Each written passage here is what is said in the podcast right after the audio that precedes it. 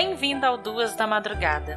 Eu sou Ingrid Oliveira e essa é uma reunião de histórias que cruzaram a minha insônia e me deixaram com vontade de contá-las.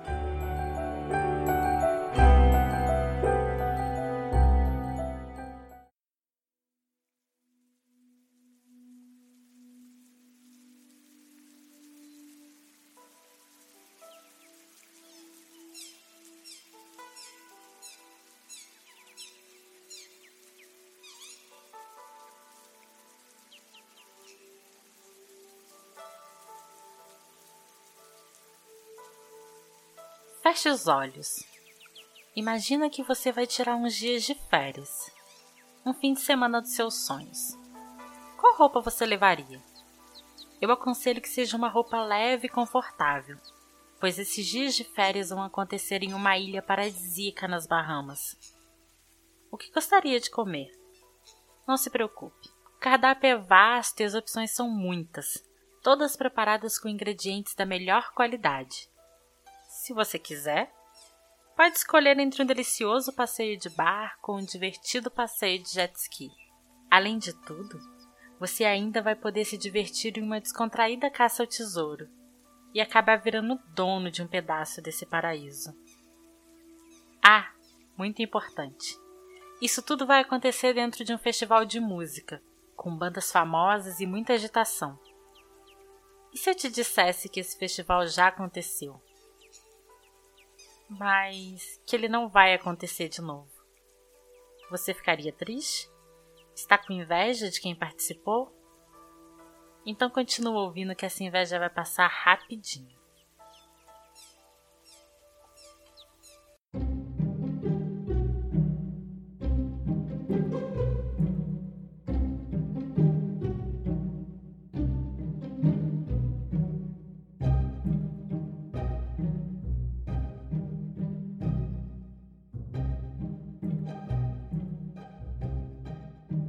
Fire Festival foi anunciado como uma festa de alto padrão. Marcado para abril de 2017, o evento inicialmente aconteceria em uma ilha paradisíaca nas Bahamas. E não era qualquer ilha, era a ilha que tinha pertencido a Pablo Escobar. O vídeo promocional do evento era um pacote completo para despertar o interesse do público. Modelos internacionalmente famosos se divertiam em um cenário lindo, o público-alvo do evento eram jovens de classe média alta, e por isso as redes sociais foram usadas para despertar ainda mais o interesse de todos. No dia 12 de dezembro de 2016, às 17 horas, 400 pessoas, entre elas influenciadores, modelos, comediantes, atrizes e atores, postaram um quadrado laranja com a legenda: Vem comigo, Fire Festival. Em menos de 48 horas foram vendidos 95% dos pacotes, que chegavam a custar 38 mil dólares. Mas afinal, quem estava por trás desse grandioso evento? Idealizador do Fire era Billy McFarland. Billy nasceu em 11 de dezembro de 1991 em Nova York. Seus pais trabalhavam no ramo imobiliário.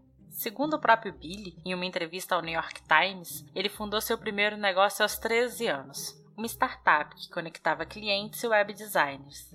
Em 2013, conseguiu um milhão e meio de dólares de investimentos e fundou a Magnesis. A ideia da empresa era oferecer um cartão de crédito exclusivo, com um design moderno e que dava acesso a um clube de vantagens, eventos fechados para sócios, acesso a áreas VIP, desconto em shows e festivais. Foi na Magnesis que Billy conheceu a outra mente por trás do Fire Festival, Jahu, nome artístico de Jeffrey Atkins, um rapper e ator estadunidense. Ele e Billy se conheceram quando Jahu foi convidado para fazer um show exclusivo. Os dois desenvolveram então uma amizade e logo a ideia do aplicativo Fire. Esse aplicativo facilitaria a contratação de shows por pessoas comuns. Exemplo: você quer que a Beyoncé cante no seu aniversário?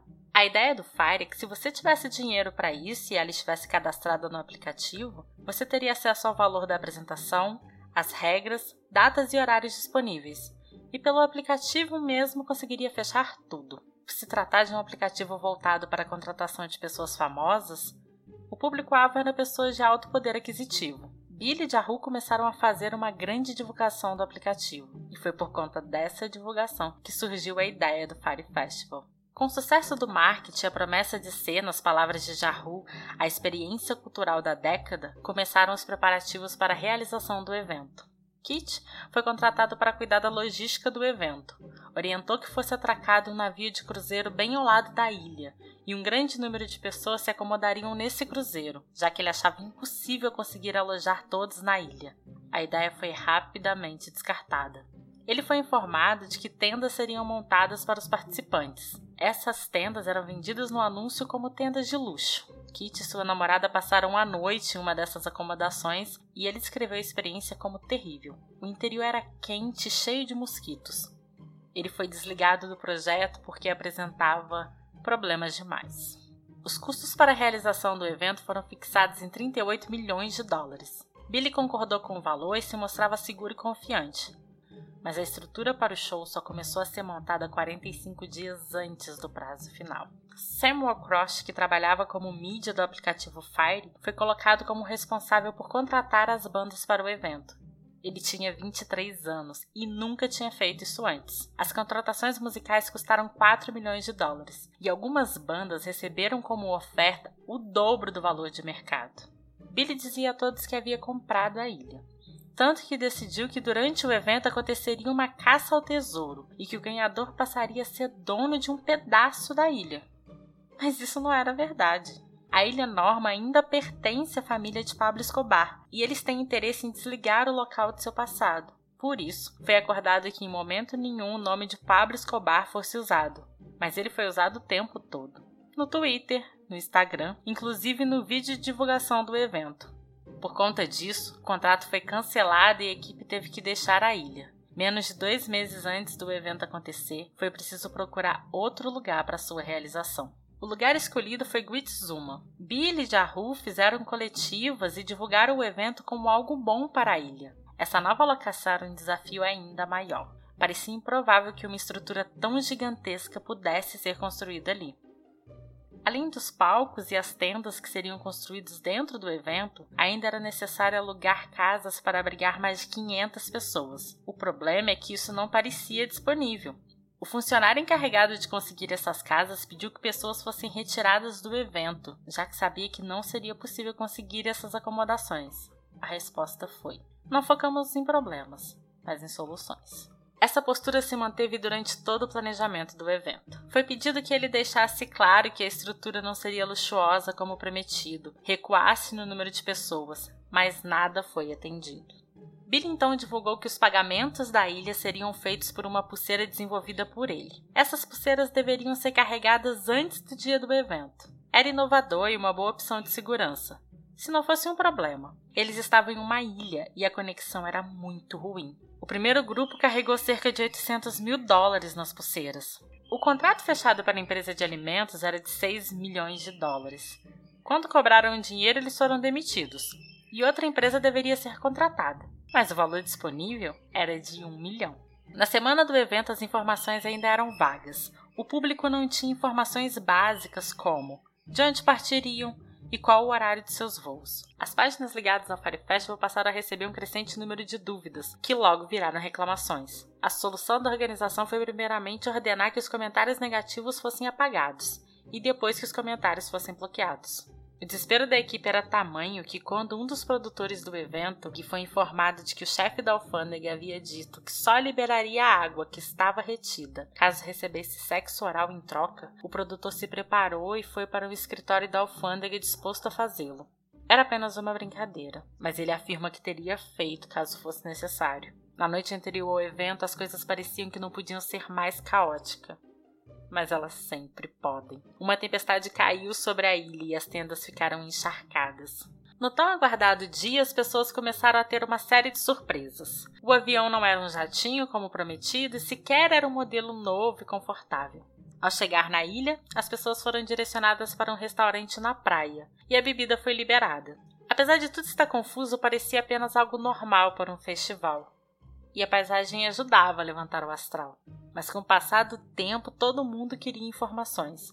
As pessoas começaram a se aglomerar em frente à sede, ninguém sabia para onde deveria ir, procuravam suas bagagens, as atrações estavam cancelando sua participação e nada era esclarecido. Quando chegaram no acampamento, o fracasso ficou claro. Não existiam tendas para todos e as que estavam montadas tinham colchões encharcados e não ofereciam nenhuma segurança ou conforto. É preciso lembrar que não dava para desistir e voltar para casa. Não existiam voos programados para isso e, portanto, as pessoas teriam que ficar na ilha aquela noite. O fracasso do festival virou assunto no Twitter, e quando alguém postou a foto do que foi oferecido como lanche, todos entenderam que o Fire Festival estava acabado era um sanduíche com queijo e salada, jogado em uma marmitinha de isopor. O que foi permitido e pelo que as pessoas pagaram foram pratos sofisticados e opções variadas. O evento foi oficialmente cancelado.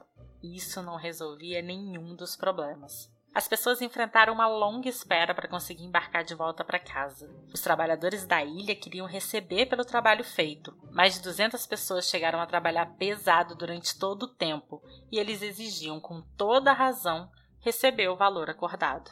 Funcionários tiveram que sair escondido da ilha. A dona do restaurante, Marian Hu, ofereceu alimentação para toda a equipe e para as pessoas que chegaram. Ela não recebeu por isso, e para não ficar em dívida com seus empregados e fornecedores, tirou 50 mil dólares do próprio bolso. Segundo ela, essas eram as economias de uma vida, e hoje ela não gosta nem de ouvir falar do Fire Festival, quer esquecer tudo o que aconteceu. E o que aconteceu depois do Fire Festival? Para começar, uma discussão ganhou força. Será que os modelos influenciadores que divulgaram o festival poderiam e deveriam ser punidos por isso? Bom, a modelo influenciadora Kendall Jenner foi condenada em março desse ano a pagar uma indenização de 90 mil dólares. Na época do evento, ela recebeu 250 mil dólares para fazer uma postagem no Instagram. E como não marcou o post como propaganda paga, acabou sendo punida. Foram feitos dois documentários sobre o festival. O Fire Festival Pesadelo no Caribe está disponível na Netflix. O Fire Fraud está disponível na Hulu. Depois que a história de Marion Hu foi contada nos documentários, muita gente se comoveu e uma vaquinha online foi feita para tentar diminuir seus prejuízos. 200 mil dólares foram arrecadados. Em novembro de 2019, Jahu foi inocentado em um processo movido pelo público lesado do Fire Festival. O juiz entendeu que ele e o restante da equipe não sabiam das fraudes financeiras e dos problemas durante a organização do evento. Também em 2019, Jahu lançou uma startup que faz o mesmo que a Fire, projeto dele e do Billy, faria. Nas palavras dele, feito para a cultura por quem a vive. Nós trabalhamos para resolver décadas de problemas que os artistas têm ao negociar termos de contratos e serem pagos. Em uma entrevista a Forbes, ele disse: para mim, a ICO é uma plataforma 10 vezes melhor do que a Fire jamais poderia ser. Já sobre Billy, ele foi processado. Uma ação judicial registrada em Los Angeles acusou a Fire Festival de não ser mais que um golpe para enriquecer rápido e a falta de comida, água, abrigo e atendimento médico adequados deixaram os participantes abandonados e em uma situação perigosa numa ilha remota. Além do prejuízo do público, pelo menos 80 investidores perderam mais de 24 milhões pelo financiamento do evento. Ele foi condenado a seis anos de prisão. No tribunal, ele declarou: Eu subestimei grosseiramente os recursos necessários para realizar um evento dessa magnitude, e numa tentativa de levantar fundos que imaginei que precisava, menti para investidores em vários aspectos da Fire Media e de minhas finanças pessoais. Isso inclui documentos e informações falsas. Ele está cumprindo sua pena em uma prisão federal em Ohio. Em abril desse ano, pediu direito de saída antecipada da prisão por conta do coronavírus. O pedido foi negado. Esse ano também anunciou que faria um podcast direto da prisão, mas a tentativa de realizar o projeto acabou lhe custando uma punição. Billy lançou também um projeto para ajudar presos a terem contato com suas famílias nesse tempo de pandemia, em que as visitas estão canceladas. Sobre o projeto, ele declarou: O coronavírus está distanciando as famílias, e as visitas estão canceladas em todas as prisões federais. Estou lançando uma iniciativa para conectar presos com suas famílias afetadas pelo coronavírus. Nós pagaremos pelas ligações do maior número de pessoas possível encarceradas em todo o país. Muitos de vocês me conhecem do Fire Festival. Se eu fosse você, eu pensaria: que isso é um golpe, que sou um merda, e eu também questionaria tudo que lesse e tentasse me convencer do contrário. Nesse projeto, Billy teve êxito, e algumas prisões federais declararam a liberação das ligações enquanto as visitas estiverem canceladas.